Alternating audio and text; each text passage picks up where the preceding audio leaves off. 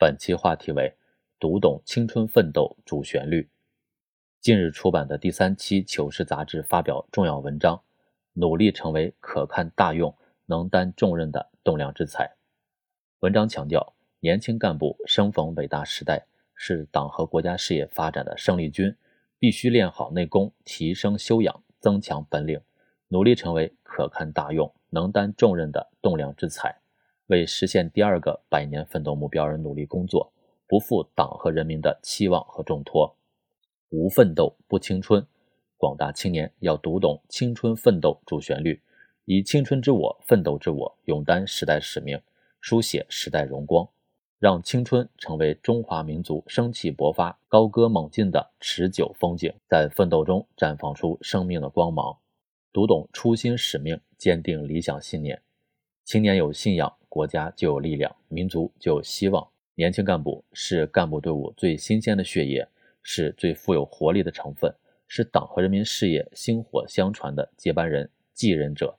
事关国家的繁荣富强与长远未来。对年轻干部来说，信仰问题决定人生奋斗方向和奋斗价值。坚定信仰是年轻干部的必修课。站在新时代的起点，豪迈的青春踏上壮阔的征途。更是需要理想信念的支撑，需要思想的力量导向领航。广大年轻干部要牢固树立四个意识，坚定四个自信，做到两个维护，把共产主义远大理想同自己的本职工作结合起来，脚踏实地、兢兢业业地在自己的本职岗位上做出不平凡的成绩。只有把干事创业第一粒扣子扣正、扣准、扣紧，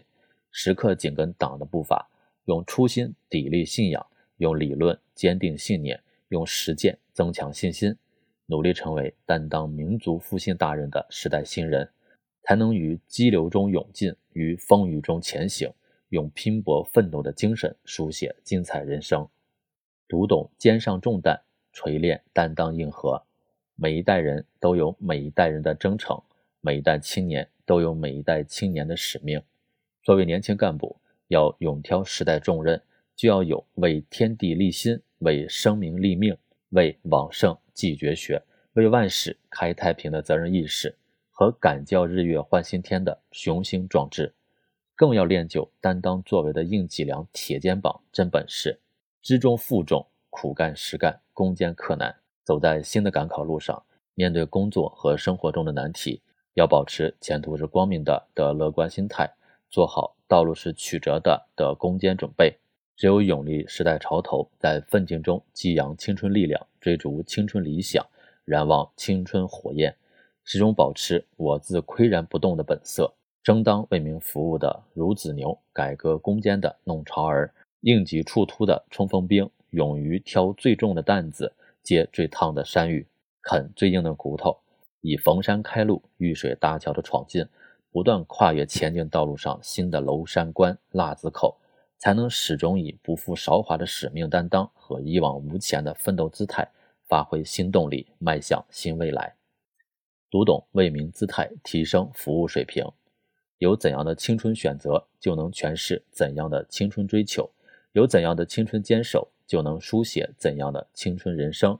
在脱贫攻坚、抗击疫情、深化改革、全面建成小康社会的画卷和答卷上，广大青年不怕苦、不畏难。用行动绘就出青春的底色，用奋斗为青春写下生动注脚，以青春年华义无反顾地扛起了社会责任的大旗。